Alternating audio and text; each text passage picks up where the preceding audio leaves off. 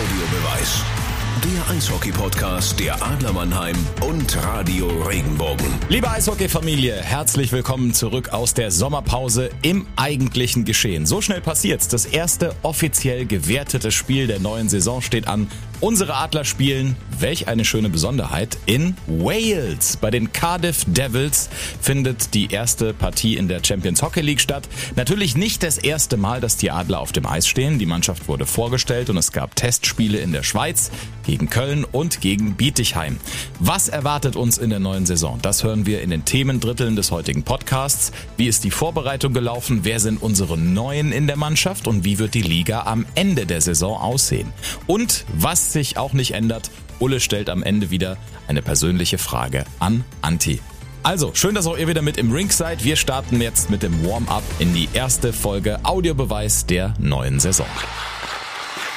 Christoph, hast du im Sommer gearbeitet? Können wir aufs Eis zum Warm-up? Anti, die Schlittschuhe sind geschliffen, der Schläger ist getaped, der Kinnriemen des Helmes sitzt noch nicht ganz, ich sage jetzt mal salopp, so locker, wie er sonst sitzen soll, aber ich habe ihn festgezogen und bin sowas von bereit für die neue Spielzeit. Ich hoffe, du auch. Ah, total. Bei mir war ein bisschen Rost an den Kufen, aber die habe ich dann weggekriegt, so ein bisschen mit Schmiergelpapier. Also es geht aufs Eis zum Warm-up. Und da freue ich mich so drüber, wenn ich jetzt äh, so in die Rundung schaue, mir ein bisschen anhöre, da sind ja so viele Zuschauer wieder zugelassen, nämlich mindestens einer mehr als letzte Saison, nämlich äh, es sind überhaupt Zuschauer zugelassen. Das ist, finde ich, einfach unfassbar schön. Das habe ich in der Schweiz äh, erlebt in Zug. Da war die Arena fast ausverkauft, sogar beim Spiel äh, der Adler gegen Zug. Also das war wirklich Gänsehaut äh, fast das ganze Spiel, weil äh, ja anderthalb Jahre keine Fans. Ja, ich krieg fast äh, ein bisschen Gänsehaut, wenn du darüber sprichst, weil es ist wirklich sowas von phänomenal, dass wieder, ähm, ich sag's jetzt mal bewusst, Klammer auf, nur Klammer zu, 50 Prozent rein dürfen. Aber wenn man in den sozialen Netzwerken geguckt hat, wenn man den Teams folgt und sieht, was da schon Zuschauer bei den Vorbereitungsspielen waren, was Leute gepostet haben, dass sie äh, Gänsehaut hatten, dass sie fast Tränen in den Augen hatten, äh, wenn sie wieder in ein Eisstadion gegangen sind, ihre Mannschaft angefeuert haben, ihre Farben, äh, ihren Farben mitgefiebert haben. Aber einzig allein dieses in die Eishalle kommen und Eishockey zu sehen, das ist was so Geiles. Und wir haben ja letztes Jahr oft drüber gesprochen, wie wichtig die Zuschauer sind, wie wichtig die Fans sind.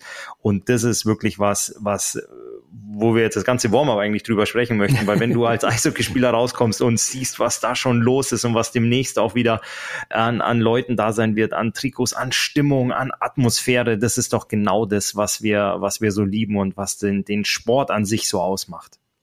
Definitiv. Und wir beide hatten ja, sagen wir mal, ähm, das zweifelhafte Glück, letzte Saison viele Spiele zu sehen, äh, ohne Zuschauer eben. Der Sport war schon derselbe, aber einfach da kommt in einem selbst nichts auf. Selbst in den Playoffs war es einfach irgendwie, da hat 50 Prozent, mindestens 50 Prozent, wenn nicht noch mehr, irgendwie dieses Playoff-Feeling äh, gefehlt, weil einfach keine Stimmung da war. Und da haben wir uns ja letzte Saison schon oft drüber unterhalten, wenn wir uns in den Arenen irgendwo gesehen haben, ähm, dass es einfach, äh, ja, nichts ist, woran man sich gewöhnen möchte oder überhaupt kann. Also es ist ähm, und jetzt für mich war das, wie gesagt, in der Schweiz auch sogar, als wir, wir waren ja zusammen da in Köln, als die Adler in der Nebenhalle in Köln gespielt haben, 150 Zuschauer, aber schon alleine das fand ich schon irgendwie unglaublich.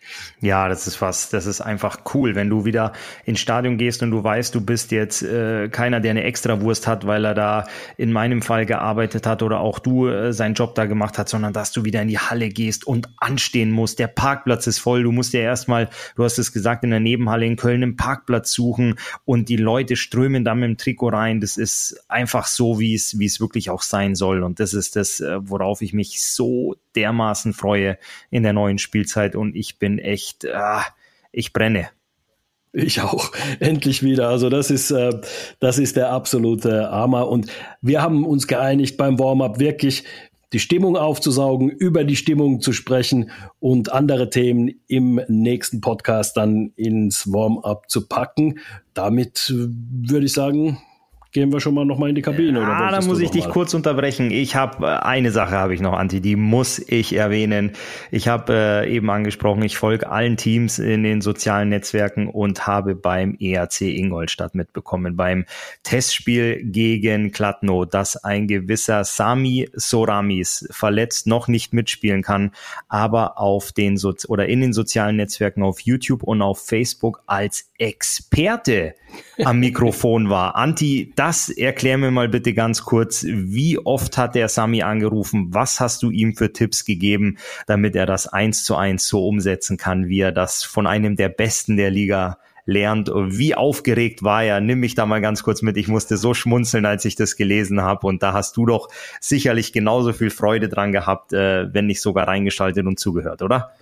Total, ja. Also es war, ähm, als ich das gehört habe, äh, dass er das macht, aber nicht von ihm, sondern ich habe es gelesen und dann habe ich gedacht, okay, dann schaue ich mir das Spiel komplett an und höre mir mal so die Kommentare an. Das Witzige war, er hat mich kein einziges Mal angerufen und Tipps haben wollen oder sonst irgendwas, wie er es machen soll.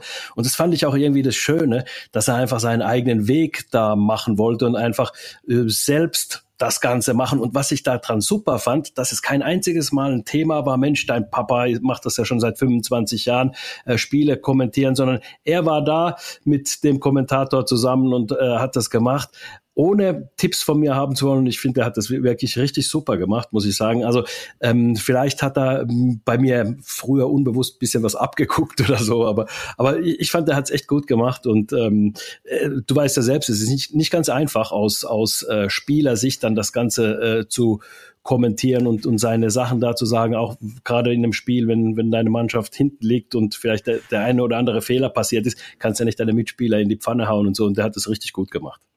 Klasse, das freut mich. Das freut mich. Dann jetzt aber ganz schnell in die Kabine und dann starten wir gleich ins erste Drittel.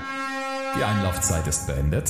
Ja, Bulli und Bulli gewonnen und direkt der Blick zu den Adlern.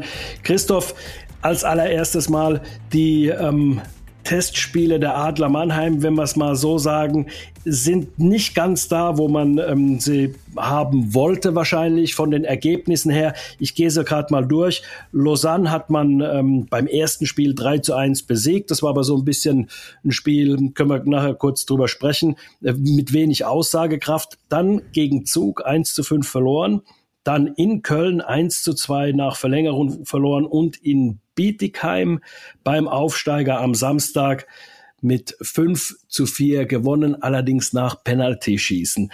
Also, jetzt sagen wir es mal so, klar, ähm, es geht nicht darum, Ergebnisse zu erzielen, es geht nicht um Punkte, logischerweise in der Vorbereitung, aber bisschen überrascht war ich schon. Du? Über die Ergebnisse in der Schweiz nicht, ähm, allerdings über das äh, Testspielergebnis in Köln und in, in Bietigheim schon. Natürlich muss man da ähm, aber auch ganz, ganz groß unterstreichen. Eine Vorbereitung ist immer hart. In der Vorbereitung wird sehr, sehr intensiv trainiert, nicht nur auf dem Eis, sondern auch neben dem Eis. Und natürlich liegt der ganz, ganz große Fokus der Mannschaft und des Trainerstabs auch auf den ersten Spielen in der Champions Hockey League und auch auf dem Ligastart. Ähm, dementsprechend sollte man diese Ergebnisse nicht so überbewerten und äh, eine Vorbereitung ist ja auch da, um sich einzuspielen. Und äh, wir wissen beide, dass es viele neue Gesichter in der Mannschaft, äh, in dem Adler-Team für kommende Spielzeit gibt. Aber natürlich äh, muss man auch sagen, dass Erfolgserlebnisse, auch wenn es äh, in Anführungsstrichen nur die Vorbereitung ist, sicherlich gut tun, auch ähm, wenn dann eben eine Vorbereitung sehr, sehr intensiv und sehr, sehr hart sind. Wir werden nachher nochmal im letzten Drittel über den Gegner Bietigheim sprechen, auch über Köln natürlich, weil im letzten Drittel werden wir ein bisschen über die Liga äh, sprechen. Aber es war schon so, dass man ähm, positiv überrascht war, sagen wir mal, über Bietigheim. Aber auf der anderen Seite muss man ja auch sagen, es hatte so ein bisschen Pokalspielcharakter, wenn du als Aufsteiger plötzlich gegen den achtfachen Meister spielst und Adler Mannheim ist natürlich äh, ein Begriff im deutschen Eishockey für jeden, ist ja völlig logisch. Und dann kannst du dich doch mit einer, ich sag's mal in Anführungszeichen, da gehen wir nachher nochmal eher drauf ein, mit einer besseren Zweitligamannschaft doch jemanden schlagen, der wirklich so viele sehr starke Spieler im ähm, Team hat. Die gehen wir dann im zweiten Drittel durch, mal ein bisschen die äh, Neuzugänge auch. Also es ist vermutlich so ein bisschen gewesen die Motivationsgeschichte auch in diesem Spiel. Was würdest du da sagen? Ja, das, äh, das würde ich jetzt gar nicht mal als, als Motivation sehen ähm, oder als äh, den Punkt ablegen, dass, dass die Adler vielleicht nicht ganz so motiviert waren, äh, gegen den Aufsteiger zu spielen. Also ich bleibe schon dabei, dass äh, die Jungs sehr, sehr intensiv und sehr hart trainieren. Natürlich freut man sich dann, dass man mal einen Spieltag hat und nicht trainieren muss, sondern in Anführungsstrichen nur spielen darf. Aber das steckt natürlich in den Knochen. Und als Sportler weiß man, auch wenn man sich körperlich fit fühlt, aber äh, sobald die Müdigkeit einsetzt, ähm, das Erste, was passiert, man trifft falsche Entscheidungen. Und ich war bei dem Spiel in Köln gewesen, dass die Adler mit 2-1 nach Overtime verloren haben. Da hat man viele Kleinigkeiten gesehen, die nicht so rund liefen, wie man es äh, gewohnt ist äh, oder wie es eigentlich sein sollte. Aber das ist wirklich der, der Müdigkeit geschuldet und auch dem, dem intensiven Training in den letzten Wochen. Ähm, dementsprechend lege ich dem, dem Ganzen jetzt wirklich nicht so viel Gewicht bei, dass man, dass man da in Köln oder in Köln verloren hat oder auch in Bietigheim nur so knapp gewonnen hat. Ich bin mir schon ziemlich sicher, dass die Jungs motiviert sind. Die Coaches werden auch die richtigen Worte gefunden haben. Es war auch der letzte Test, bevor es jetzt in der, in der Champions Hockey League schon losgeht. Also das wissen die Jungs auch und äh, das wird äh, Pavel und, und Pelle dem Team auch schon, schon mitgegeben haben. Und ähm, drehen wir das Ganze doch mal um. Wenn die Adler dort jetzt relativ hoch gewonnen hätten, dann würden wir jetzt sagen, ach, die Maschinerie läuft schon und die Jungs in der Kabine würden sich auch denken, oh, wir fühlen uns sicher. Und dann kann es aber auch ein, ein böses Erwachen ein paar Tage später geben. Dementsprechend ist es vielleicht gar nicht so schlecht, dass man in der jetzigen Phase, ich meine, wir, wir sind immer noch im August, ähm, vielleicht auch mal den einen oder anderen Rückschlag einstecken muss. Ähm, ich glaube, das tut in der jetzigen Phase auch ganz gut. Wobei, ähm, ich gebe dir bei allem recht auch, dass es eben nicht auf die Ergebnisse drauf ankommt. Du weißt auch nie, ähm, Pavel Groß ist auch ein Trainer, der nimmt ja keine Rücksicht darauf, dass äh, morgen ist ein Trainingsspiel, da wird heute noch richtig hart trainiert, ähm, da wird er nicht dosiert, sondern wird einfach hart weiter trainiert, das Ergebnis äh, dann auch ähm, hinten angestellt. Man will in der Spielweise natürlich bisschen Entwicklung sehen. Und da muss man sagen, da war ja, das war mir ein bisschen zu wenig, äh, was man so gesehen hat an Entwicklung. Außer das Powerplay wurde, finde ich, immer besser. In Köln war es, hat das Powerplay wenigstens schon ganz gut ausgesehen. Ähm, das muss noch ein bisschen natürlich besser werden, klar, aber man hat Schüsse schon äh, aufs Tor gebracht. Äh, auch gegen Bietigheim hat man ein Tor geschossen in Überzahl. Also da funktionieren schon ein paar Sachen, was ein gutes Zeichen ist. Ansonsten fehlt mir so ein bisschen noch die Synchronität innerhalb der Mannschaftsteilen, also ähm, sprich im Aufbau, wenn die Adler ein bisschen unter Druck geraten, wie zum Beispiel gegen Zug, dann kriegen sie den Aufbau nicht schnell genug gespielt und so weiter. Also da gibt's einige Sachen, an denen man arbeiten kann, an denen man arbeiten muss, die man aber auch, deswegen sage ich, arbeiten kann, also die man auch relativ schnell verbessern kann. Also dass das Mannschaftsspiel funktioniert, das geht recht schnell. Da müssen aber alle dann an Bord sein und genau dasselbe machen wollen. Also das äh, heißt taktische Disziplin. Ja, aber Natürlich, da gebe ich dir, ich gebe dir auch recht, Anti, ähm, aber man darf ja auch nie vergessen, dass die Jungs vor knapp vier Wochen zusammengekommen sind, ähm, natürlich auch jeden Tag miteinander trainieren und versuchen, sich zu finden. Aber das sind alles Prozesse, die auch länger dauern. Du hast äh, wirklich absolute Führungsspieler dazu bekommen. Wenn ich jetzt einfach nur mal vom äh, von einem Corbinian Holzer spreche, der unglaubliche Erfahrung hat aus Nordamerika und auch aus Russland, ähm, der jetzt auch eine tragende Rolle in der Hintermannschaft und auch im gesamten Team der, der Adler Mannheim spielen wird. Sowas muss sich alles erst finden. Er hat komplett neue Mitspieler und da müssen einfach Abläufe ähm, jeden Tag geübt werden, wiederholt werden. Da kann man sagen, ja, aber die machen das doch tagtäglich im Training. Aber dann hast du auch diese Wettkampfbedingungen und du hast ja nicht nur mit Corbinian Holzer einen neuen, sondern du hast ja wirklich ein paar neue Jungs drin.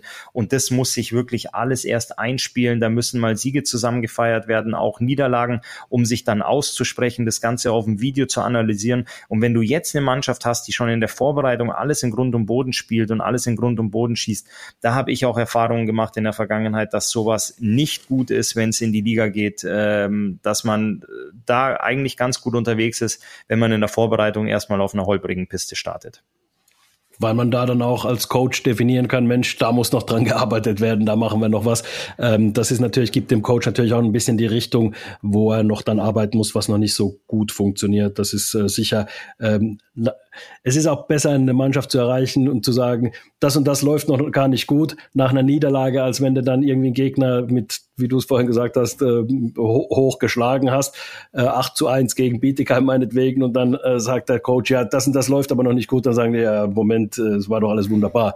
Das sagen die Spieler dann. Also von daher ähm, denke ich auch, dass es vielleicht eine, eine gute Sache ist, dass man bisschen holprig da jetzt in diese Preseason reingestartet ist. Christoph, sag mal du aus deiner Erfahrung, wie das ist, wenn es nicht so klappt in der Vorbereitung und du weißt, oh, nächste Woche geht's dann in die Vollen. In der Champions League müssen die Adler gegen Cardiff ran, wo ich sage, okay, das sollte eine lösbare Aufgabe sein, auch wenn sie in der Mannschaft noch nicht so äh, harmonisch funktioniert auf dem Eis. Aber dann äh, gegen Rauma in Finnland, das ist natürlich schon eine äh, größere Herausforderung. Ähm, gerät man da so ein bisschen ins Grübeln? Nein, überhaupt nicht, ganz und gar nicht. Du hast einen total erfahrenen Trainerstab und du hast auch Jungs, die wissen, wann es um die Wurst geht. Und dementsprechend, ähm, wenn man da von Erfahrung sprechen darf, es war wirklich so in harten Trainingswochen im August in der Vorbereitung, wo du wirklich Dienstag, Mittwoch, Donnerstag, ich nenne es jetzt mal fast gepeitscht wirst im, im Kraftraum und auch auf dem Eis, wo du dir echt denkst, wie soll ich eigentlich morgen wieder aus dem Bett kommen? Wie soll ich wieder in diese Eishockeyhose und in diese Schlittschuh kommen, um dann auch in der Vorbereitung am Wochenende Spiele zu machen. Wie ich es eben auch angesprochen habe, wo du dann falsche Entscheidungen triffst, weil du einfach vom Kopf her müde bist, äh, die Beine zwar noch laufen und die Hände einigermaßen funktionieren, aber du einfach nicht da bist, wo du, wo du sein willst. Und äh, dann ist es auch einem erfahrenen Trainerstab geschuldet. Wenn es dann darum geht, dass du einem Spiel näher kommst, wo es um was geht, also sprich jetzt diesen Champions Hockey League Spielen bei den Adlern, dann gibst du den Jungs einfach mal zwei Tage frei, machst eine Trainingseinheit, die ein bisschen der Regeneration gilt gilt, um dann zwei Tage vorm Spiel wirklich nochmal die Zügel anzuziehen und die Jungs dran zu erinnern, was los ist, dann merkst du, dass dein Körper ausgeruht ist, dass du auf einmal wieder Kräfte hast, dass die Beine ganz anders funktionieren und auf einmal wuppen Sachen, die eben die Wochen zuvor nicht geklappt haben, wie du es angesprochen hast. Ein schneller Aufbau, ein schnelles Umschalten von der Defensive in die Offensive, dass du plötzlich dann den, den freien Mann siehst, der ganz anders geschaltet hat, weil er vom Kopf her hellwach ist und fit ist und dann funktionieren solche solche Sachen auch einfach. Und dann wirst du auch, da bin ich mir sicher, nicht nur ein Tor in der äh, in den nächsten Spielen in Überzahl schießen, sondern dann wird die Scheibe noch schneller laufen. Die Jungs werden noch die Sekunde schneller in Position sein, in Schuss oder in Passposition ähm, auf der Stelle, wo sie dann eben auch stehen sollen in, in numerischer Überzahl. Und dann wird das Ganze auch richtig, richtig gut funktionieren. Da mache ich mir eigentlich überhaupt keine Sorgen für die nächsten Wochen. Ich auch nicht. Ich glaube, dass es eine Mannschaft ist, durchaus, die dann unter Echtbedingungen dann anfängt äh, zu funktionieren und dann auch ein bisschen mehr in dieses Mannschaftsspiel einfach äh, reinkommt. Du hast nämlich da sehr, sehr viele gute Individualisten und über die sprechen wir nämlich jetzt im äh, zweiten Drittel. Ja, zweites Drittel. Christoph, äh, du hast jetzt die Adler live gesehen, auch gegen Köln. Und auch wenn das Zusammenspiel nicht so richtig funktioniert hat, wenn man sich die Neuzugänge anschaut, da hat man schon einiges an, wie soll ich sagen, Eishockey Kunst sehen können, auch Eishockey Härte sehen können und äh, Eishockey Köpfchen sehen können. Also genau das, was man eigentlich sehen möchte von Neuzugängen, die wirklich auch das Team aufwerten. Definitiv. Also ich war sehr, sehr positiv überrascht, ähm, was da, was da auf dem Eis stand in, in Blau-Weiß-Rot. Ähm, das hat mir schon, schon sehr, sehr gut gefallen. Ähm, wie du ja eben auch gesagt hast oder wie wir im ersten Drittel gesagt haben, ähm, sind die Jungs noch nicht lange zusammen, aber da war schon, da war schon echt gut was dabei, wenn wir das, wenn wir das Kind mal beim Namen nennen. Corbinian Holzer hinten mit der Nummer vier und Ilari Mellat. Ich hoffe, ich habe das jetzt richtig ausgesprochen. Sehr Antje. gut, sehr gut, sehr ähm, gut. Das ist schon, das ist schon ganz, ganz große Klasse, was die Jungs da, da hinten dazu gewonnen haben. Ähm, Corbinian Holzer ist schnell, ist wendig, ist flink flink auf äh, seine 33 Jahre und auch auf seine Größe und auf seine Masse. Also da war ich schon sehr, sehr beeindruckt. Ich hatte ihn länger nicht gesehen und vor allem im Sturm möchte ich einen jungen Mann äh, besonders hervorheben mit 21 nichts Jahren. Sagen, noch nichts, noch nichts sagen, nicht, noch nichts okay. sagen. Lass uns zu dem gleich kommen, okay. weil da, da, da ja. möchte ich dir auch Zeit geben, ihn zu preisen. danke, danke, Antje. Also, ja. äh, aber no, da möchte ich nochmal, wenn wir ganz kurz in der in der Verteidigung hinten bleiben, ja, wenn du äh, du hast den Ilari Mellat angesprochen, Corbinian Holzer, die haben jetzt als als Verteidigungspärchen in der äh, Vorbereitung bisher gespielt und ähm, sag mir mal eine Reihe in der DL, die gegen diese beiden Riesen, die auch noch wendig sind und gut Schlittschuh laufen können, und Mellat auch sehr, sehr hart spielt, hart checkt, äh, Holzer im Übrigen auch. Also äh, wer möchte denn gegen die unbedingt spielen? Ja, irgendwo, wo, wo ein Ullmann spielt der hätte da kein Nein, Spaß beiseite, aber das ist schon, das ist schon Wahnsinn. Also das ist, ähm, du sagst es, die Jungs sind, die Jungs sind groß, die Jungs spielen hart, äh, die sind richtig gut auf den Kufen unterwegs, die wissen, was sie, was sie mit dem Schläger machen, die wissen, wie sie verteidigen müssen, äh, dass sie den Abstand gegen den Stürmer wirklich sehr, sehr gering, sehr, sehr kurz halten und sobald er irgendwo auf dem, auf dem Radar bei denen in der Nähe auftaucht, versuchen die ziemlich hart mit dem Körper zu spielen, um dir dann äh, die Scheibe abzuluxen und sofort wieder einen Aufbaupass zu spielen. Also aber auch die, die anderen Jungs, die man da ja kennt, Thomas Larkin, Dennis Royal, Sinan Aktak, äh, Lechti Wori, das sind ja alles Riesen. Äh, Mark Kartic ist der Einzige, der da ja von der Körpergröße her ein bisschen abfällt, aber äh, an dem kannst du ja sowieso nicht vorbeilaufen und wenn du es irgendwie schaffst, dann äh, dauert es ein paar Sekunden, dann hat er dich wieder eingeholt und äh, schnappt dir die Scheibe da wieder weg. Also dies, äh, die Abwehr ist schon, schon sehr, sehr gut, ähm, vor allem was die, was die Größe angeht, was die Wendigkeit, die Schnelligkeit, die Härte angeht. Ähm, das ist schon,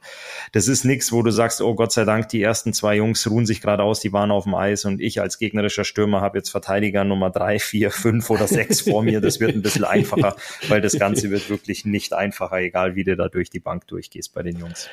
Und da muss ich sagen, äh, viele sagen, ja, wir brauchen ein bisschen Größe, ein bisschen Härte in der Verteidigung, deswegen holen wir uns große Verteidiger. Aber du hast trotzdem nicht an Mobilität verloren, dass du dir große Verteidiger da geholt hast. Zwei zumindest mit Mellert und äh, Holzer. Nochmal zu den anderen recht großen Verteidigern, wenn man sich jetzt an Dennis Reul zum Beispiel, äh, wenn man da hochschaut, äh, da wird es ja dunkel äh, äh, plötzlich äh, vor dir. Also von daher, ähm, hat man bei den Adlern trotzdem Spieler gefunden, die trotzdem, trotz ihrer Größe und ihrer Härte Mobilität haben. Und das ist natürlich was, was ich glaube, ähm, was die Verteidigung definitiv aufwertet. Und ähm, da freue ich mich drauf, muss ich sagen. Definitiv, da gebe ich dir recht. Ein Nachwuchstrainer von mir früher hat immer gesagt, äh, da hinten steht ein großer Verteidiger, an dem kommst du gut vorbei, weil bis das vom Kopf, das Signal vom Kopf in den Füßen ist, das dauert sehr, sehr lange. Das ist ein langer Weg. Das, das schaltet, so schnell schaltet der nicht, aber das ist bei den Jungs definitiv nicht der Fall. Und äh, ich habe hier gerade mal das Line-Up vor mir offen. Ähm, Holzer 33, Lechtivori 33, Aktak 31, Meller 32, Reul 32, Lakin 30.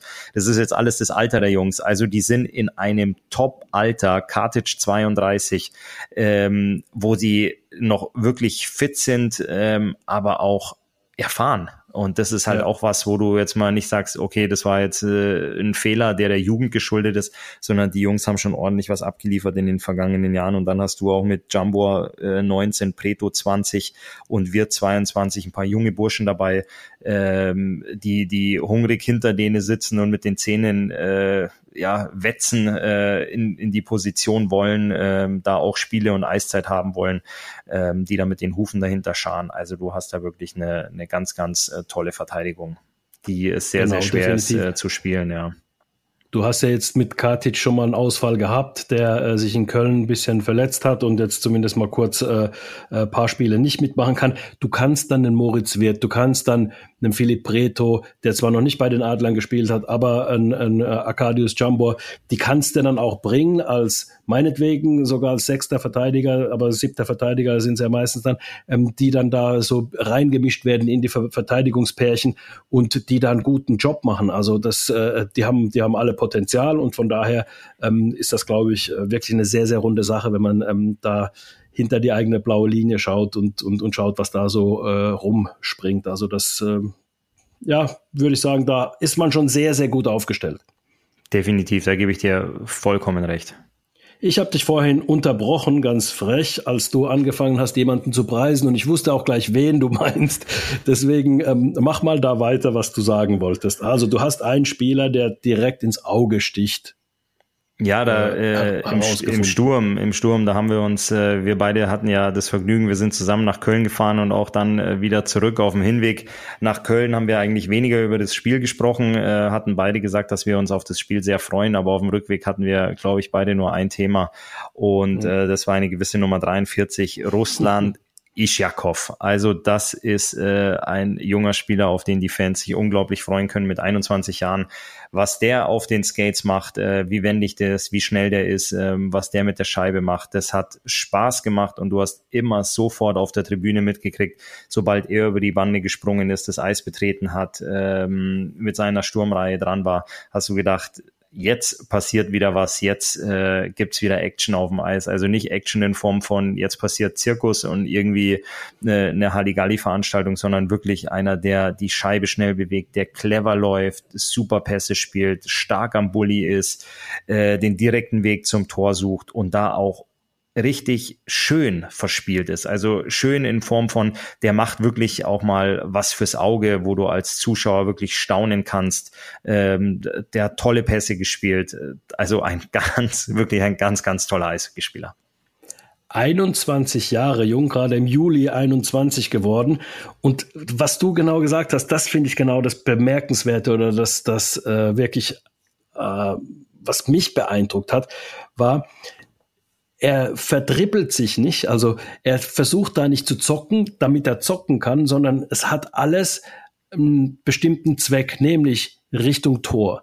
Also entweder dem, äh, dem Mitspieler ähm, Pass zu spielen oder selbst zum Tor zu kommen. Also nicht irgendwie so brotlose Kunst, also dass das alles wunderbar aussieht in der Ecke, bisschen da Kreise fahren, dem, dem Gegner da äh, Knoten in die, in die Füße fahren oder in die Beine fahren, sondern wirklich, das dient alles einem Zweck. Und das ist das, was ich gut finde, dass der nicht so da gibt's ja diese jungen Zocker, sage ich mal, wo man sagt, wow, guck mal, was für, was für Hände der hat. Aber da kommt nichts bei rum. Und bei dem wird es dann auch immer wieder gefährlich, beziehungsweise er schafft auch dann Platz für, sein, für seine äh, Reihenkollegen. Das waren ja Borna Rendulic und und dann äh, Leon Bergmann war es genau, der mit da dabei war. Die haben da auch dann dadurch Platz bekommen, Möglichkeiten zu schießen. Bergmann hat einen super Schuss, äh, den von Rendulic, ja, das ist eine Waffe, damit kannst du ja jemanden umbringen. Also von daher, das ist wirklich so, dass, äh, dass der da wirklich sehr, sehr stark für seine Reihenkollegen auch gespielt hat. Ja, da gebe ich dir recht. Also das war, der hat tolle Räume gesehen auf dem Eis, die Scheibe unglaublich schnell bewegt. Er selber ist sehr schnell auf den Schlittschuhen unterwegs, aber er versteht es, dass der Puck immer noch ähm, der, der oder das schnellste auf dem Eis ist. Deswegen hat er die Scheibe sehr schnell bewegt, seine Mitspieler gut in Szene gesetzt und auch immer wieder ganz, ganz tolle Aktionen gemacht, die wirklich alle Richtung Tor gingen. Und er hat es auch bei jedem Anspiel oder fast bei jedem Anspiel geschafft, die Scheibe in den eigenen reinzuhalten, indem er die Bullies gewonnen hat. Also für mich war das sehr, sehr beeindruckend, wo ich selbst bei mir überrascht war oder für mich als Zuschauer überrascht war, dass ich immer wieder sofort realisiert habe, sobald er aufs Eis gesprungen ist, sobald äh, sein Mittelstürmer vor ihm zum Wechseln kam und er sich sofort ins Spiel eingeschaltet hat, integriert hat, die Scheibe gefordert hat, sie haben wollte und äh, wusste, dass wenn, wenn er sie in den Händen hat, dass er das Spiel leiten und lenken kann, dass ich da äh, ja meine Antennen aufgestellt hatte, sobald er auf dem Eis war und äh, ihn dann dabei beobachtet habe. Also das ist ein, ein Spieler, ähm, worauf sich die nicht nur die Adler, sondern die Liga ähm, wirklich freuen kann. Und äh, das ist genauso, den Wechsel will man nie verpassen. Also da, da will man, guckt man direkt, dass niemand vor einem steht, dass man genau den verfolgen kann und genau gucken kann, was, was äh, der so treibt. Lass uns aber mal auf andere Neuzugänge kommen. Ähm, nehmen wir mal den Nigel Dawes. Das ist jetzt auch keiner, der für die Zukunft jetzt äh, spielen soll, sondern der soll vor allem mal in dieser Saison wirklich den Adlern helfen mit 36. Da sage ich immer, es gibt keine alten Spieler, sondern es gibt gute oder, oder weniger gute Spieler. Ähm, Metropolit hat man auch geholt mit 39, der ist dann damals 40 geworden bei den Adlern und der hat, ähm, war ein großer Baustein der Meisterschaft damals äh, 2015. Ähm, ja, Dawes 36 Jahre und das ist eigentlich ein Sniper. Das ist einer, der das Tor trifft. Der hat äh, ja zehn Jahre in der KHL gespielt, ist ja kasachischer äh, Staatsbürger, natürlich in, in Kanada geboren und äh, eigentlich Kanadier. Ich weiß nicht, ob sein Kasachisch oder sein Russisch besonders gut ist. Das kann ich äh, beurteilen, habe ich noch nie gefragt. Aber ich gehe mal davon aus, dass, dass er zumindest keine großen Diskussionen auf Kasachisch oder Russisch führen kann. Aber er hat immer in der KHL viele Tore geschossen. Also in, ich sag mal, 60 Spiele. Hier nehmen wir einfach mal eine äh, Saison raus, hier in der Saison 14, 15, als äh, die Adler Meister geworden sind, damals unter Jeff Ward als Trainer. Da hat er in ähm, Astana gespielt, also in Kasachstan, hat in 60 Spielen in der KHL 32 Tore gemacht. Ja, also das ist schon nicht so schlecht. Klar kann man sagen, das war jetzt vor sechs Jahren, damals war er 30. Aber wenn man jetzt schaut, er hat in letzter Saison hat er 47 Spiele gemacht, hat 43 Punkte gemacht bei Akbars Kazan. Also das sind schon ganz gute Zahlen, die er da äh, vorgelegt hat. Spricht schon dafür, dass er bei den Adlern das eine oder andere Tor auch erzielen wird. Wie siehst du es? Ja, wir beide haben uns schon mal über ihn unterhalten und waren uns da auch einig. Äh, in der DEL hat er weniger Spiele als in der KHL. Das heißt, er hat mehr Zeit, sich zwischen den Spielen auszuruhen, ähm, immer wieder aus dem Vollen zu schöpfen, hat diese Fliegerei nicht und die verschiedenen Zeitzonen auch nicht, die man in der KHL hat. Deswegen ähm, wird man sich das bei den Adlern schon gut überlegt haben, den 36-Jährigen zu verpflichten. Aber das, was ich gerade angesprochen habe, sind definitiv Argumente ähm, für, für ein ganz, ganz großes Pro. Und deswegen wird man auch nicht gezögert haben, bei den Zahlen ähm, sich die Dienste von, von Nigel zu sichern, ähm, weil man dann eben auch weiß, okay, Du fliegst nicht so viel in der Gegend rum. Du hast nicht ganz so viele Spiele. Du hast mehr Zeit, dich zu regenerieren. Du hast ein paar mehr Trainingseinheiten dazwischen und dementsprechend ähm, einen größeren Fokus auf die zwei bis drei Spiele, die wir hier in der DEL pro Woche haben. Und äh, man ist sich dann auch hier sicher, dass der Junge hier nochmal genauso abliefern kann und sicherlich auch wird. Seine äh, Reihenkollegen waren ähm, Eisenschmidt, über den werden wir mit Sicherheit noch äh, bei unserem Podcast äh, viel sprechen, aber und haben schon über ihn gesprochen. Deswegen lass uns noch äh, über die anderen Neuzugänge sprechen. Also auf der einen Seite Eisenschmidt, aber dann Jordan Schwartz noch mit dabei. Schwartz letzte Saison in Novgorod gespielt in der KHL. Da hat er jetzt mit 27 Punkten also mehr als ähm, 0,5 Punkte pro Spiel gemacht. Das ist immer gut in so einer äh, Liga, das darf man nicht vergessen. Hat ein paar NHL-Spiele gemacht und ich finde, äh, spielt auch rechts. Ich finde, da ist Ben Smith eins zu eins ersetzt worden, nur er ist ein bisschen jünger, er ist 30, Ben Smith ist ähm, 32, wird jetzt 33 und dann ähm, finde ich ihn ein kleines bisschen wendiger, beziehungsweise ein kleines bisschen agiler als Ben Smith. Aber ansonsten spielt der Haar genau gleich, ist ein kleines bisschen größer, glaube ich, auch als Ben Smith. Aber ansonsten, ich finde, der ist eins zu eins ersetzt worden. Sowas habe ich selten gesehen. Ja, ich finde seine Spielweise auch sehr, sehr identisch. Äh, du sagst es, Jordan Schwartz ist äh, zwei Jahre jünger ähm, ein Ticken wendiger. Muss man gucken, ob er sich genauso gut ins, ins Team einfügt. Man wusste ja, dass Ben Smith ein absoluter Leader ist, ein absoluter Team- und Führungsspieler. Ähm, aber ich bin mir auch sehr, sehr sicher, dass äh, die Führungsriege der Adler sich da sehr, sehr gut über Jordan Schwartz informiert hat und äh, auch wusste, was sie sich für einen für einen Charakter in die Kabine holen, was da für ein Typ reinkommt. Weil in der heutigen Scouting-Abteilung ist es A natürlich sehr, sehr wichtig, was kann der Junge auf dem Eis, was bringt er mir, ähm, kann ich mit ihm erfolgreich sein, aber auch, was hole ich mir für einen Typen in die Kabine? Und ähm, mhm. das ist auch ein wirklich immer ein äh, sehr großes äh, Thema, was dann am, am Tisch diskutiert wird.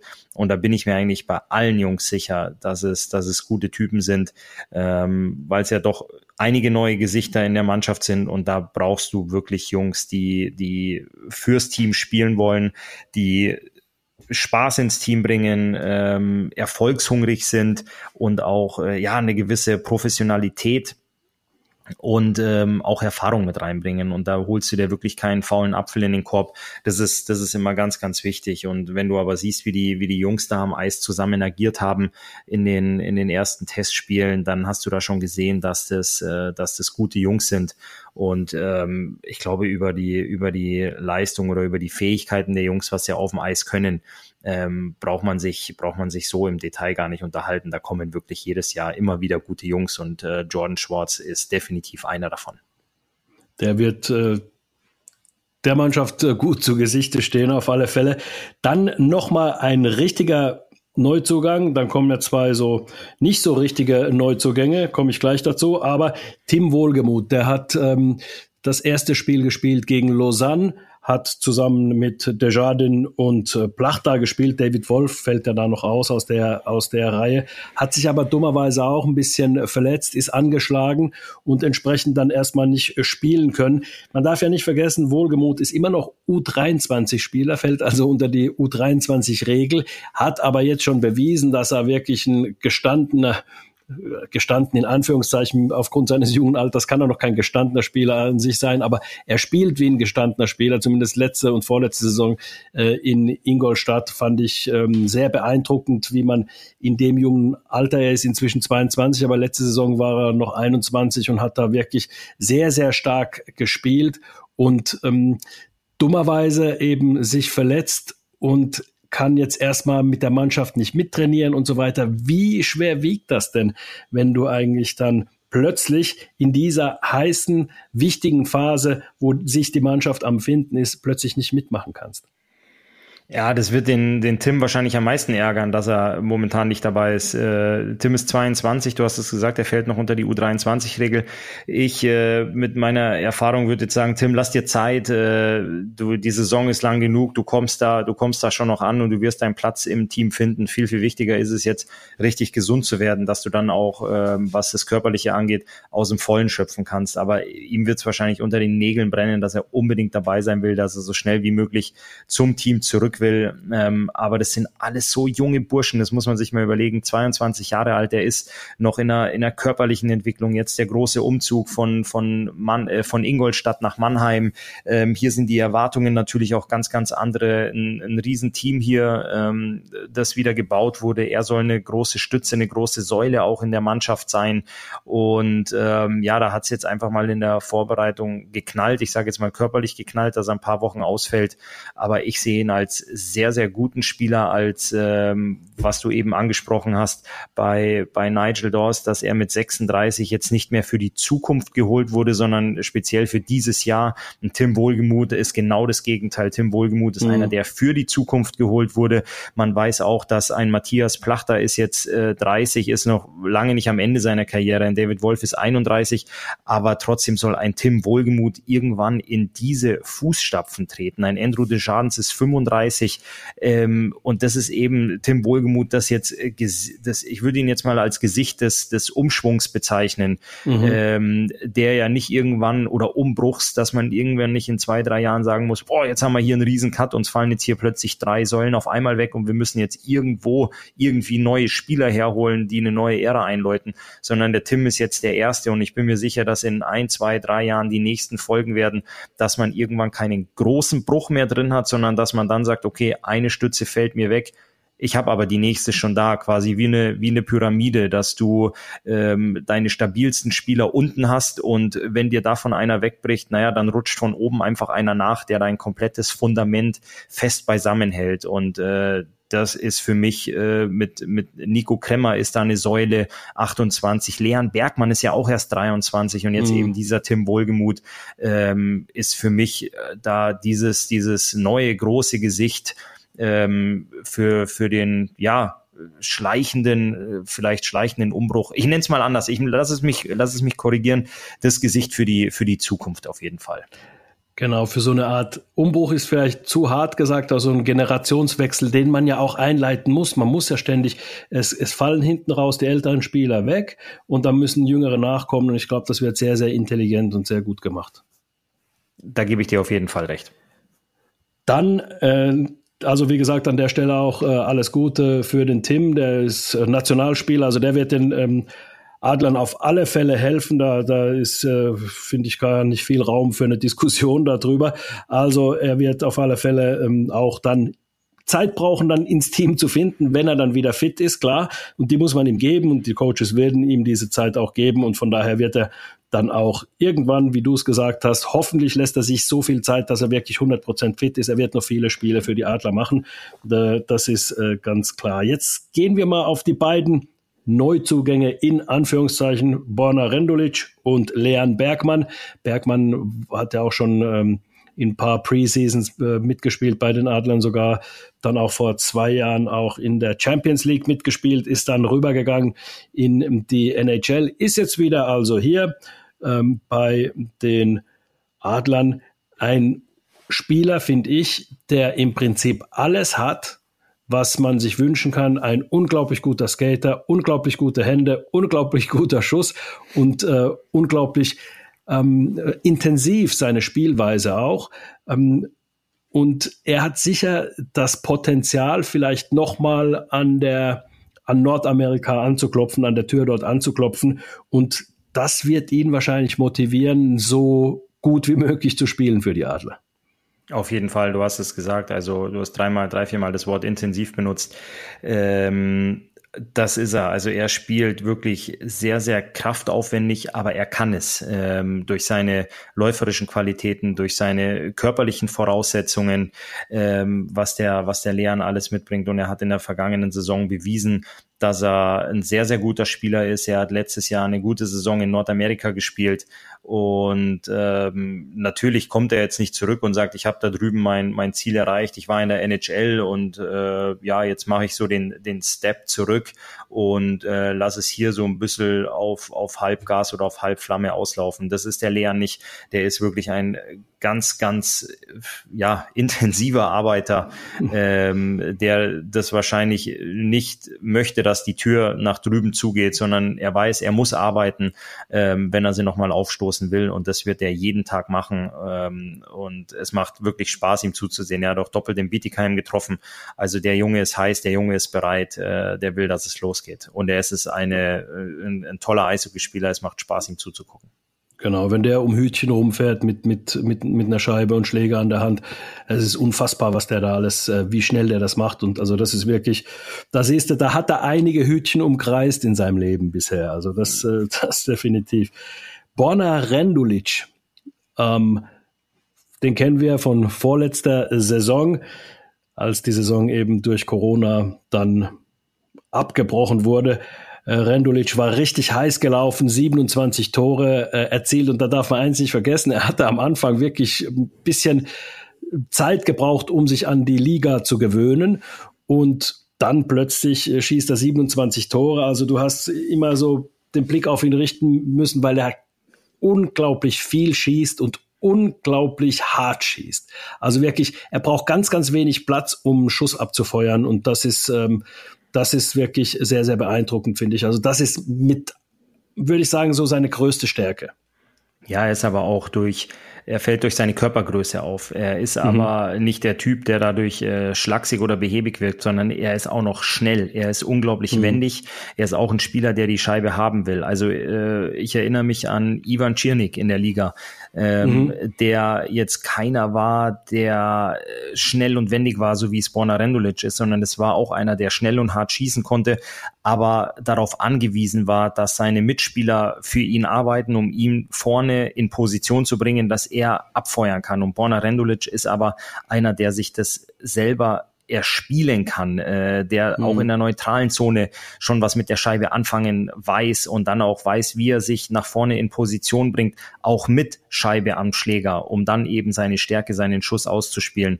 Ähm, du hast es gesagt, er hatte vor zwei Jahren ein bisschen Anlaufschwierigkeiten, hat aber dann 27 Hütten gemacht und ich meine 27 Buden ist schon eine, eine ganz schöne Hausnummer und mhm. ähm, ich bin gespannt, ähm, wie viel wie viel Spiele er äh, brauchen wird, bis er bis er dieses Jahr wieder in der DL ankommt kommt, ob er sofort äh, Feuer freigibt und äh, anfängt, äh, ja, auf Torejagd zu gehen oder ob er auch ähm, ein, paar Spiele Anlaufzeit braucht. Ähm, aber seine, seine Mitspieler werden sicherlich äh, auch für ihn arbeiten, weil sie um seine Schussstärke wissen. Er wird versuchen, ähm, so viel wie möglich zu feuern. Und ähm, ja, also seine, seine Körpergröße, seine Statur, seine Fähigkeiten, ähm, alles, was er mitbringt, sprechen für sich. Und äh, dann würde ich mal sagen, Borna Rendulic, äh, feuerfrei, zeig, was du, zeig, was du drauf hast. Und ähm, ja, wir freuen es uns. Ist, es ist einfach eine Bereicherung auch, wie, wie Ruslan Ischakov, wo ich gesagt habe, für die, für die ganze Liga. Solche Spieler ja. machen Spaß, wenn du, wenn du sie hier hast, wenn du sie beobachten kannst, wenn du sie sehen kannst. Das ist ein, Borna ist ein toller Eishockeyspieler. Und dann müssen wir vielleicht noch einen ähm, Neuzugang im Sturm noch erwähnen, den äh, Luca Tosto, der aus ähm, Bad Tölz gekommen ist, der ja letzte Saison, der ist 2000 geboren ist, also 20 Jahre alt, wird äh, im November 21. Der hat ähm, eine sehr starke Zweitligasaison gespielt, 38 Spiele, 19 Tore, 13 Assists, also 32 Punkte insgesamt. Also da hat er schon was gezeigt, aber man muss auch, Christoph, sagen, zweite Liga kannst du nicht so in die erste Liga unbedingt transferieren. Das ist doch ein Riesenschritt der ihm sicher gelingen kann. Das ist überhaupt keine Frage. Nur darf man da die Erwartungen nicht zu hoch hängen. Ähm, der wird äh, sicher noch in Heilbronn sich auch weiterentwickeln müssen, aber sicher eine Option auch für äh, für die Adler sein, hat er in Bietigheim auch gespielt, hat eine ganz ordentliche Leistung gemacht, hat, hat ein paar ganz gute Szenen gehabt, sowohl offensiv als auch defensiv. Also ähm, sicher einer, der aber, dem man noch Zeit lassen muss, weil 32 Punkte in der DL2 sagt noch nicht so wahnsinnig viel über einen Spieler aus, behaupte ich. da möchte ich, äh, da möchte ich jetzt aber widersprechen. Wenn er jetzt 20 ist, war er letztes Jahr 19 und mit 19 Jahren 32 Punkte in der DL2 äh, ist schon, ist schon eine Hausnummer.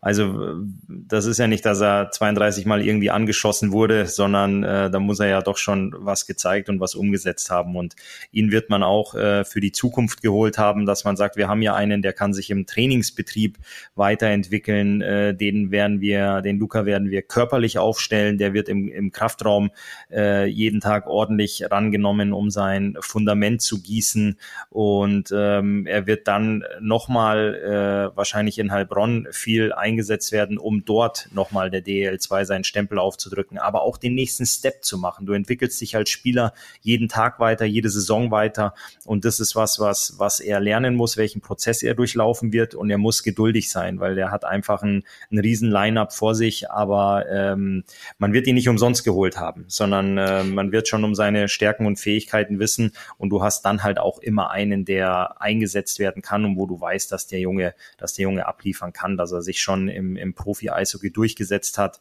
Ähm, äh, wirklich ordentlich auch abgeliefert hat. Und mhm. äh, also äh, Vielleicht hast du es bisschen falsch verstanden oder habe ich mich falsch ausgedrückt. Ich wollte nicht sagen, äh, das ist keine gute Leistung. Nein, es ist eine sehr gute Leistung für einen 19-, 20-Jährigen. Überhaupt keine Frage. Nur die äh, Sache ist die, man kann dann nicht sagen, oh ja, gut, wenn es da in der zweiten Liga klappt, dann klappt schon auch in der DEL, weißt du? Sondern er muss, wie du es gesagt hast, er muss diesen Step machen. Er muss arbeiten und äh, muss, ähm, muss sich auch fördern lassen, sage ich mal. Dann hat er gute Möglichkeiten. Also man, man kann aber nicht automatisch sagen, naja, der wird irgendwann mal ein super DL-Spieler werden, wenn er in der DL2 letzte Saison gut gespielt hat. Nein, das, das bedarf wirklich äh, täglich harte Arbeit. Also du ähm, musst, musst noch mehr arbeiten. Das heißt jetzt nicht, wow, ich bin in der DEL angekommen und jetzt kann ich mich hier zurücklehnen und die Füße auf den Tisch legen, sondern jetzt wird die Arbeit noch härter, noch intensiver. Ähm, aber da bin ich mir sicher, dass er das relativ schnell verstehen wird ähm, und äh, dass er auch, äh, ja, ich sage jetzt mal jeden Tag die Handeln und äh, alles, was dazugehört, äh, in die Hand nehmen möchte, um sich wirklich weiterzuentwickeln. Also das, äh, das gehört da, das gehört da wirklich dazu. Und ähm, aber er ist ein Spieler, dem ich das auch zu zutraue. Das glaube ich auch. Also er wird arbeiten ähm, müssen auch, um, um überhaupt die Chance bekommen, ähm, bei den Adlern zu spielen, um die Chance zu bekommen, da ähm, eingesetzt werden, zu werden in der DL. Also mit anderen Worten, ähm, ihm bleibt gar nichts anderes übrig, als hart zu arbeiten, sonst kriegt nee, er keine Chance. so ist es. Dem bleibt nichts anderes übrig, als jeden Tag ja. äh, wirklich die, wie sagt man in der Eishockey-Sprache so schön, die Workboots äh, und den, den Workhelm, äh, Arbeitshelm aufzusetzen, wenn der in die Kabine reinläuft, um da mhm. wirklich, äh, ja, wirklich zu arbeiten, jeden Tag. Um das äh, abzuschließen, das zweite Drittel, Christoph, mit den Neuzugängen. Ich glaube, also das, was man bisher gesehen hat, ist natürlich immer schwer zu sagen. Man muss sagen, naja, wie funktioniert das dann im November, Dezember, Januar, wenn du dann dienstagsabends in Straubing in der kalten Halle spielst und, und so weiter. Wie funktioniert das dann? Das müssen wir natürlich abwarten. Aber Stand jetzt können wir zumindest positiv sein, auch wenn das Mannschaftsspiel in der Vorbereitung noch nicht so richtig gut funktioniert hat. Die Leute, die man geholt hat, haben aber gezeigt, dass sie gute Eishockeyspieler sind und das wird dann schon irgendwann ähm, dann zusammen äh, funktionieren oder besser zusammen funktionieren, das Mannschaftsspiel, wenn die Jungs dann halt eben auch ähm, ja, sich ein bisschen dann dran gewöhnt haben. Auf jeden Fall. Dann lass uns doch im letzten Drittel auf die Liga schauen. Christoph, äh, die Adler haben wir jetzt beleuchtet mit dem Ganzen. Es ist ein sehr gutes Team, wo man sagen muss, natürlich muss der Anspruch da sein, auch ähm, für die Adler Mannheim zumindest mal Heimrecht in der ersten Runde zu haben. Also ich glaube, damit wäre man nicht ganz zufrieden, wenn das äh, der vierte Platz wäre, sondern man spielt schon um den ersten Platz absolut mit. Man spielt auf jeden Fall um den ersten Platz mit. Da bin ich mir schon, da bin ich mir ziemlich sicher. Ähm, du hast es eben so formuliert, dass du gesagt hast, äh, wir müssen dann mal gucken, ähm, wie es im, im Dezember, Januar, Februar aussieht. Ich würde sogar noch einen Schritt weitergehen, ähm, auch wenn du das ganze Jahr eine verkorkste Runde spielst, aber im Februar, äh, Entschuldigung, im März und im April fit bist äh, und da deine beste Leistung abrufst, dann hast du wahrscheinlich auch sehr, sehr viel richtig gemacht. Dementsprechend äh, geht dann wirklich am, am Ende der Saison, beziehungsweise wenn die Playoffs starten, darum, dass du deine Top-Leistung abrufst. Aber wenn wir zurückgehen zu den Adler Mannheim, äh, möchtest du auf jeden Fall um den ersten Tabellenplatz mitspielen. Das ist keine Frage. Aber du hast natürlich auch Konkurrenz in der Liga. Ne? Da wollen Ganz wir genau. jetzt mal äh, genauer drüber sprechen. Und äh, da bin ich mal gespannt, was so deine Favoriten sind, äh, vor allem um die um die ersten vier Plätze und wen du in äh, ja in den Abstiegsrängen erwartest in dieser Saison. Ja, und äh, das ist ein also, ganz neues Wort, gell? Abstiegsränge. Ja, Abstieg. Letztes Jahr hatten wir hier ganz viel Nord-Süd-Gruppe und ganz, äh, ganz oft das Wort Derby und jetzt haben wir plötzlich hier Abstiegsplätze, Abstiegsränge. Hat aber auch was irgendwie was Gutes, auch wenn sich das Wort so negativ anhört. Aber ich finde, Abstieg und Aufstieg gehört einfach äh, mit dazu, dass es unten auch noch ein bisschen spannend bleibt und andere Teams auch die Chance haben aufzusteigen. Sonst hätten wir kein Wolfsburg, sonst hätten wir kein Ingolstadt, die aufgestiegen sind in den 2000er Jahren, sonst hätten wir äh, kein Straubing und so weiter. Also ähm, das ist schon eine gute Sache. Düsseldorf darf man auch nicht vergessen. Düsseldorf war ja auch mal in den äh, 90er Jahren in die zweite Liga abgestiegen und hat es dann wieder geschafft, äh, aufzusteigen. Also von daher ist es ganz gut, dass man die Möglichkeit hat, hat, aufzusteigen, aber Aufstieg geht nur, wenn halt eben auch einer absteigt.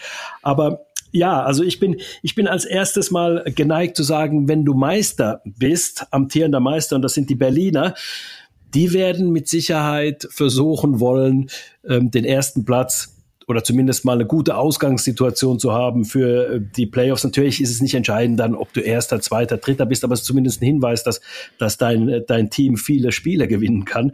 Und ähm, also da sehe ich die Berliner wird jetzt kein großartig überraschen, äh, auch als großen Konkurrenten der Adler, wenn man, wenn man auch schaut, wie sie das da ähm, wie sie sich verstärkt haben hinten drin mit Morgan Ellis, der aus, aus ähm, Ingolstadt gekommen ist, ein guter, offensiver, mobiler Verteidiger. Dann äh, Nicolas B. Jensen, der ja so quasi so eine Art Wikinger ist, äh, auch ein bisschen äh, so spielt, kam aus Düsseldorf, der hat ja jeden zweiten Wechsel in Düsseldorf gehabt, der hat ja manchmal knapp 30 Minuten gespielt pro Spiel. Also der hat eine Pferdelunge, ist ein Wikinger, ist für seine Größe, für seine Wucht, die er auch hat, trotzdem relativ ähm, beweglich, hat einen guten Schuss. Also mit Sicherheit einer auch, der da helfen kann. Und da ist ein guter Mix bei den, äh, bei den äh, Berlinern auch in der Verteidigung, auch wenn die Verteidigung ein bisschen anders aussieht als die der Adler. Die haben vielleicht nicht ganz so viel Größe, aber mit Frank Hörtler zum Beispiel, der wird sicher auch Kapitän sein.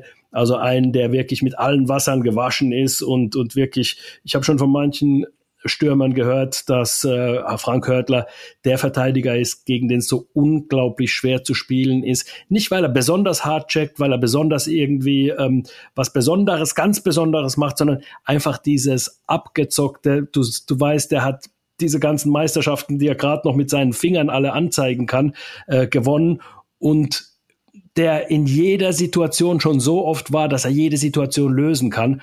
Und das ist, das macht ihn so unglaublich gut. Ähm, also da glaube ich, in der Abwehr sind die Berliner sehr, sehr gut.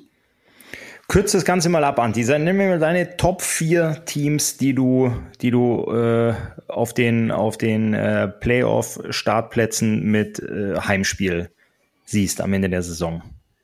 Also ich würde ge gerne über jeden einzelnen Spieler sprechen, aber so viel Zeit haben wir nicht. Ja. Aber äh, ja, das ist äh, das ist ähm, für mich also ich sag Mannheim 1, Berlin 2, dann würde ich sagen München 3 und der vierte Platz, da gibt's so den einen oder anderen Kandidaten, der es sein könnte. da ist mir aber fast, wenn man sich so die komplette Konkurrenz anschaut, ist, glaube ich, das die, die es schaffen könnten, Ingolstadt, die haben eine ganz gute Truppe, die könnten da auf den vierten Platz kommen. Also ähm, Mannheim 1, Berlin 2, München 3, Ingolstadt 4. Da ähm, ja, gehe ich, gehe ich fast mit. Ähm, die nenne ich auch unter meinen, meinen Top 4. Also ich will mich da jetzt nicht ganz tabellarisch festlegen wie du, dass du da eine, eine, eine Zahl direkt davor hämmerst. Aber ich würde auch sagen, dass ich, dass ich die Adler, dann Ingolstadt äh, ziemlich weit vorne sehe.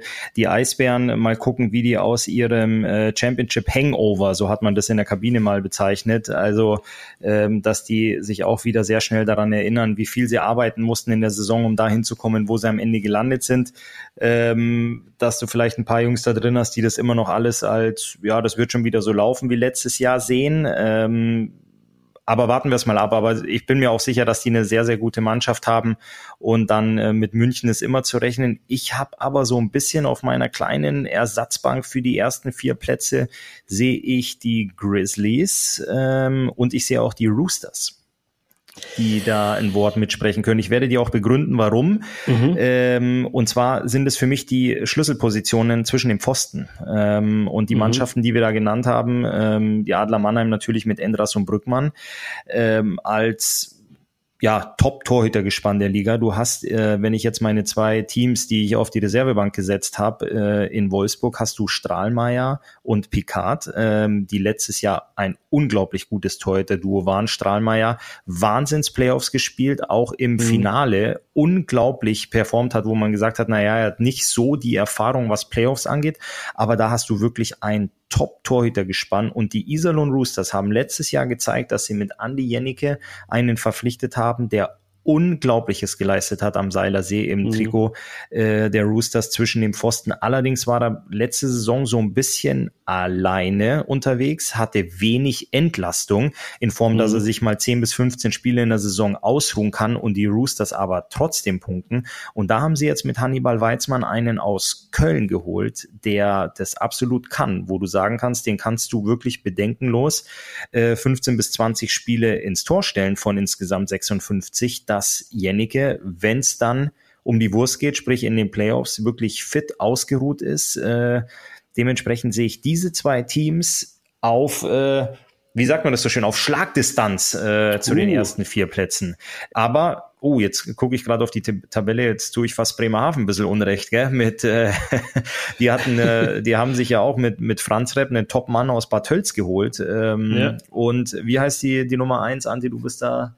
Brandon Maxwell. Maxwell, der auch sehr, sehr gut performt hat. Ja, ich bleib dabei, ich setze äh, ich setz Iserlohn und, und Wolfsburg dahinter auf Schlagdistanz. Ah, Bremerhaven wird da auch ein bisschen äh, den Jungs, die vor ihnen laufen, äh, den Atem in den Nacken blasen. Äh, das, also Bremerhaven ist ja immer ein unangenehmer Gegner gewesen, schon immer. Und dann haben sie, das darf man nicht vergessen, mit die beste ähm, oder eine der besten Offensivformationen äh, mit Urbas, Jeglic und Verlic, die vor allem also äh, äh, ja fast in, in, in jedem Spiel irgendwie zumindest der, der Mannschaft eine Möglichkeit geben zu gewinnen, indem sie halt eben zwei, drei Tore da äh, schießen oder ein, zwei Tore da schießen. Also von daher definitiv äh, sehe ich auch so Bremerhaven, mit denen ist immer zu rechnen ich habe mich ein bisschen mehr festgelegt äh, mit den Top 4, aber mich würde es auch nicht wundern, wenn Bremerhaven da auf den vierten Platz käme. Oder auch die Grizzlies sehe ich, äh, sehe ich ähnlich wie du. Torwartspiel wird ein Schlüssel sein. Deswegen ist es so, dass bei den Münchnern zum Beispiel ein relativ großes Fragezeichen da äh, hinter aus den Birken steht. Wird der fit werden? Wird er wieder der Alte werden nach seinen äh, Verletzungen? Das ist die große Frage. Und kann Daniel Fiesinger dann in diese, in diese Lücke stoßen und dann wirklich auch die Mannschaft mittragen? Das mhm. ist möglich. Aber äh, das ist, das sind die beiden großen Fragezeichen. Bei bei bei den Adlern muss man sich nicht groß ähm, muss man groß nicht groß über die Torhüter diskutieren. Also äh, ja. da, da, würde jeder Club sagen, Mensch, wenn wir doch einen von beiden hätten, wäre wär alles bei uns in Ordnung. Ja. Also von daher äh, sehe ich das sehr ähnlich wie du. Ja. Wen siehst du unten. Jetzt wird spannend. Also ich muss sagen, dass, und da will ich überhaupt nichts Schlechtes über die, den Club sagen oder über die, die Spieler an sich, aber das sind die Bietigheim äh, Steelers. Die werden mit einer Euphorie beginnen, überhaupt keine Frage. Aber ich weiß nicht, ob die Spieler, die ähm, die Mannschaft tragen sollen, ähm, ob die Last da nicht zu groß ist für die. Ich denke da jetzt zum Beispiel an äh, Konstantin Braun, der ähm, als Nummer eins Verteidiger praktisch auch für fürs Überzahlspiel geholt worden ist. Nach seiner, ich sage mal, Krankheitsgeschichte und auch ähm, aufgrund des Alters ist er derjenige, der ein Nummer eins Verteidiger in der DL ist? Also wenn Konstantin Braun dein Nummer eins Verteidiger ist, bin ich mir nicht sicher, ob du gut hinten aufgestellt bist. Das ist so, so die Frage. Ohne dass ich sagen möchte, dass Konstantin Braun ein schlechter Spieler wäre. Überhaupt nicht. Ich fand, der hat sogar beim Spiel gegen die Adler hervorragend gespielt und hat ähm, wirklich da, da war er auch Kapitän, möglicherweise wird er Kapitän des Teams, wird dann da äh, die Mannschaft äh, führen müssen und tragen müssen. Aber ich weiß nicht, ob es reicht, vor allem wenn du halt auch wirklich sagst, in den, in den Special Teams musst du halt auch performen. Da sehe ich hm. hinten drin bei denen, sorry. Ich weiß, was du, ich weiß, was du meinst, dass du wirklich sagst, ja. okay, du musst 56 Spiele performen, abliefern, du hast die Reisen dabei und du hast natürlich die Big genau. Games, also die Big Games, ich sag mal die Fun Games, wenn, wenn Teams wie die Adler oder wenn München kommen, dass du wirklich sagst, boah, jetzt kann ich mal über meine Verhältnisse spielen weil heute sowieso ja. keiner was erwartet. Aber wenn du ja. wirklich deine Big Games gewinnen musst, das ist dann aus Sicht der Bietigheim Steelers die Spiele gegen Krefeld, die Spiele gegen Nürnberg, die Spiele gegen Augsburg und so weiter, die, die vermeintlich, äh, die du vermeintlich auf Augenhöhe siehst. Wie kannst du da abliefern und holst du dann wirklich die wichtigen Dreier in der Saison ähm, oder bist du dann äh, da vielleicht, äh, ich würde jetzt nicht sagen überfordert, aber dann doch da ähm, nicht so in der Breite aufgestellt, dass, dass es dann, dass es dann am Ende des Tages für, für sie gereicht. Weil ähm, wir wissen auch, wir haben nächstes Jahr ein Team mehr. Das heißt, du hast nicht äh, 52 Spiele, du hast 56 Spiele. Du hast eine Deutschlandcup-Pause, die gab es letztes Jahr auch. Das heißt, mhm. äh, eine Woche weniger und du hast vier Wochen Olympiapause im Februar. Das heißt, die ganzen Spiele müssen auf die Wochen, die verbleibenden Wochen verteilt werden. Das heißt, du spielst jede Woche Dienstag, Freitag, Sonntag. Dementsprechend ähm, ist es ein ein ganz schön hohes Pensum. Und wenn du da keine Tiefe im Kader hast, sprich genügend Spieler, mhm. die in allen entscheidenden Situationen spielen können, dann wird es äh, für solche Teams sehr, sehr schwer. Und ich nenne jetzt mal so ein bisschen meine Teams, die, die ich da unten drin sehe. Das ist definitiv auch die Bietigheim Steelers, aber auch dem geschuldet, weil sie einfach der Aufsteiger sind. Ähm, dann erwarte ich aber auch in, in Krefeld wieder äh, eine schwierige Saison, ähm, die mhm. sie letztes Jahr auch hatten. Nürnberg hat sich für mich nicht so verstärkt, ähm, dass man sagt, okay, da kommen sie, die die spielen, die spielen in einem, ja, im, im Mittelfeld mit. Also die werden sicherlich auch ähm, Probleme haben, ähm, genauso wie die werden um den wahrscheinlich Platz spielen vielleicht. Ja, genauso mhm. wie die Augsburger Panther wahrscheinlich auch um, um den zehnten Platz spielen werden, aber auch äh, beide Teams vom vom Rhein ähm, sehe mhm. ich nicht als äh, als ganz große Playoff-Aspiranten ähm, eben der Tatsache geschuldet, was ich eben gesagt habe, die Torhüterposition, die Schlüsselposition. Mhm. Da hast du einfach in Köln mit, mit Poggi und äh, Pöpperle zwei Jungs, ähm, wo ich ein, wo ich ein, ein Fragezeichen sehe und in Düsseldorf hast du zwei sehr, sehr junge Torhüter. Ähm, mhm. Letztes Jahr wussten alle, okay, die Hallen sind leer, ähm, es gibt keinen Absteiger, also du kannst in Anführungsstrichen befreit aufspielen. Aber wenn du jetzt ähm, ja ins Rennen gehst und wirklich Spiele hast, wo du, wo du vorm Spiel da sitzt und sagst, heute müssen wir, weil äh, ja, sonst wird's eng. Ähm, mal gucken, wie, wie die Jungs dann eben, dann eben abrufen und auch ihr, ihr Nervenkostüm beisammen halten. Also das sind so mhm. meine Teams, die da so um den, um den äh, 10., 11., 12. Platz mitspielen werden. Mhm.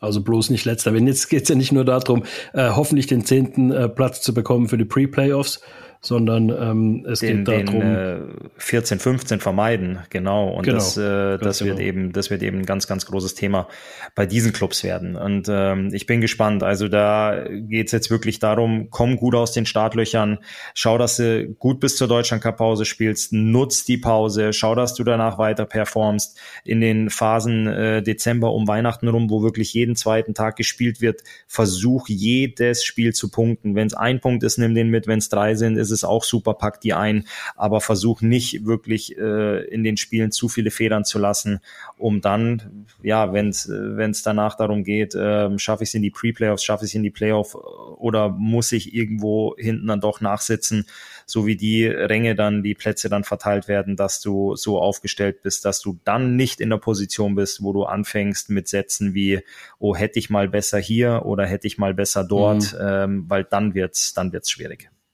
Und wie immer gilt dann auch natürlich für so die Teams, die dann halt eben den Abstieg vermeiden wollen, beziehungsweise da irgendwie am zehnten Platz kratzen wollen.